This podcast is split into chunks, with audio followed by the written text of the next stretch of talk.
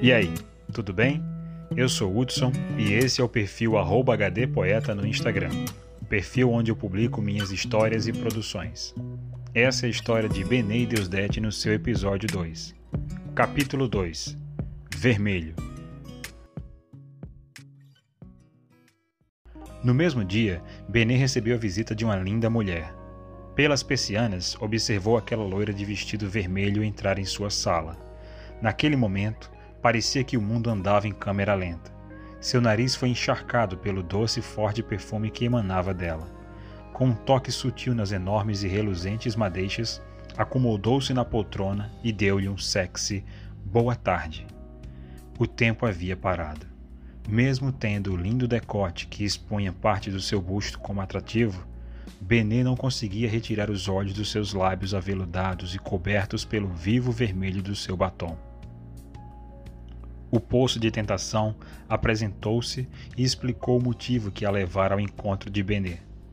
Seu nome era Débora, cliente de enorme prestígio e filha de um grande empresário vinícola e de uma família tradicional dos Pampas, os Vargas. A família Vargas tinha grande influência política a nível nacional, além de possuir participação em ações do conglomerado proprietário do GEM. Com um forte sotaque gaúcho e apontando um pequeno equívoco nas matérias do jornal, Débora Vargas solicitou uma simples correção na matéria em questão.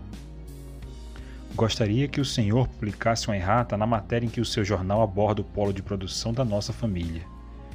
E onde encontra-se o erro? questionou Benê é apenas um detalhe. O número montante das nossas exportações foram trocados pelos de importação. Entretanto, esse detalhe pode ser decisivo em nossos negócios, explicou a mulher. Claro, dou-lhe minha palavra que publicaremos uma errata o mais breve possível. Só não consigo entender por que a senhora não telefonou. Isso lhe pouparia tempo e dinheiro, disse Benê. Bom, é sobre isso que eu gostaria de tratar. Recebi ótimas referências suas e soube que tu és ótimo profissional. Débora suavizava a voz de maneira compenetrante, ao passo que mordiscava suavemente os lábios, iniciando seu bote. Levantando-se da poltrona, a moça começou a rodear Benê. E caminhando pela sala, executava um hipnotizante e gostoso ritual de vai e vem no alto do seu salto. Quando concluiu, o que estou querendo te dizer é que gostaria que tu me ensinasse tudo o que sabe.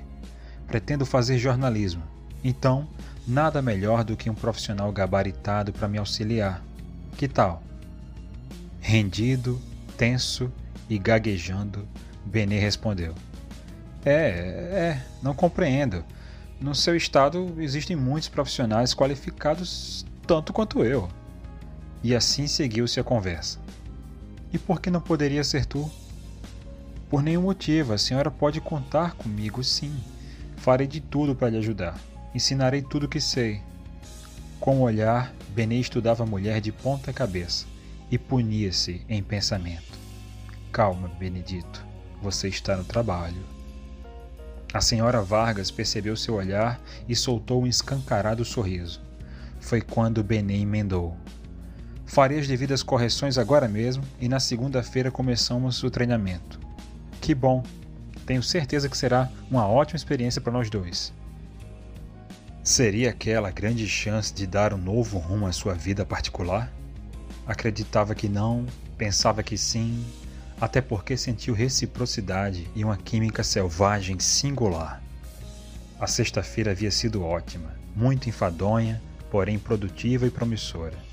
Chegando em casa, concluiu que um dia como aquele merecia um bom banho, uma boa comida e um momento musical sem igual. Ao som de Zé Cabaleiro e Gal Costa, Benê viajou mentalmente por cada milímetro do corpo da mulher rubra. A cada taça de vinho, um sorriso, uma gargalhada. Ali, esparramado no sofá, adormeceu aos sons do choro canção da bossa nova. O relógio marcava três e trinta da madrugada quando Benê acordou com um barulho que vinha do lado de fora. Decidiu ir até a janela para tentar descobrir o causador daquela algazarra toda. Havia um lindo carro em sua calçada. Dele saía uma leve fumaça de cigarro pela janela. com os olhos apertados e testa franzida, buscava um traço qualquer que identificasse os autores dos tragos. Foi quando a porta abriu e de lá saiu Débora. A única palavra que lhe vinha à cabeça não poderia ser outra: vermelho. Sim, era a mulher de vermelho. Mesmo com o orvalho e o sereno que embaçava a cena no ar, observou e concluiu que, sem sombra de dúvidas, era a senhora Débora Vargas. Mais uma vez, tudo corria diante dos seus olhos em câmera lenta.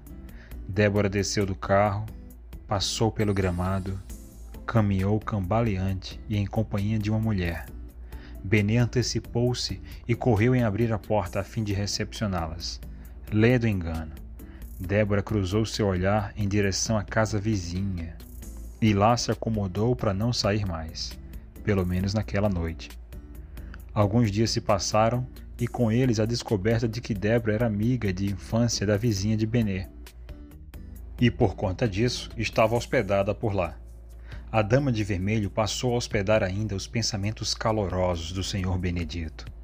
Desde sua chegada para o período de laboratório na redação do GEM, os rumos dos olhares e atitudes pareciam levá-la a trocar de anfitrião. Parecia. Capítulo 3 Deus Feminino Era uma linda manhã de segunda-feira quando o Sr. Lúcio Campos, sócio-presidente do GEM, Grupo de Entretenimento e Notícias, anunciou o nome da mais nova contratada da empresa, a experiente repórter Maria Deusdete de Noronha Madruga. Deusdete era uma pessoa sensível, natural de Paracuru, uma cidadezinha afetuosa e linda de tão organizada, famosa mundialmente pelos ventos fortes e propícios à prática esportiva. A cearense tinha coração enorme, recém-saída de sua fase balzaquiana, inteligente, bem-humorada e viciada em chamate com limão e bastante gelo. Os curtos cabelos negros reluzentes adornavam seus ombros de pele morena jambo. A encarnação da Índia Iracema em pessoa. Viúva de um jornalista, tentava entender a morte misteriosa do seu esposo, funcionário do GEM durante a primeira metade dos anos 90. O casamento, curto, deixara marcas em nome de anjo. Gabriel tinha cinco anos e era o ruivo mais lindo que poderia existir na vida de sua mãe. Quando a noite chegava, a carência dava vez aos afagos maternos e os chutes que levava ao dividir a cama com seu menino inquieto. Amanhecia e, como nos versos do Chico, tratava de abraçar a rotina numa relação uníssona. Despachava o Gabriel para a escola, engolia o café e colocava em prática os resquícios de uma vaidade adormecida.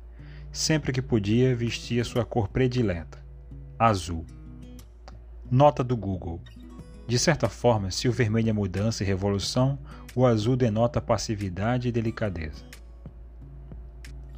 Deusdete estava numa fase da vida em que o amor não era a prioridade.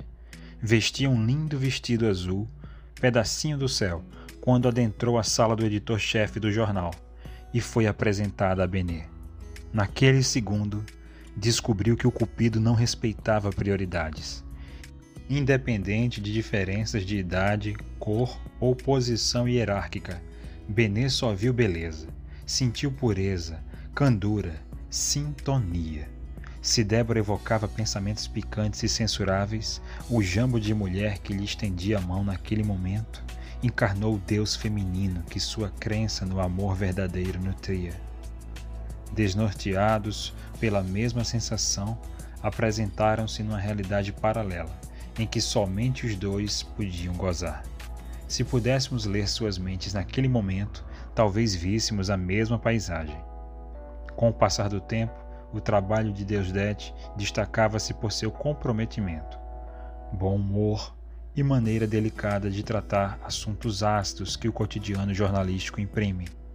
De certa forma, buscava concentrar sua atenção no trabalho, numa espécie de cura para seus pensamentos negativos e para uma visita indesejada a depressão.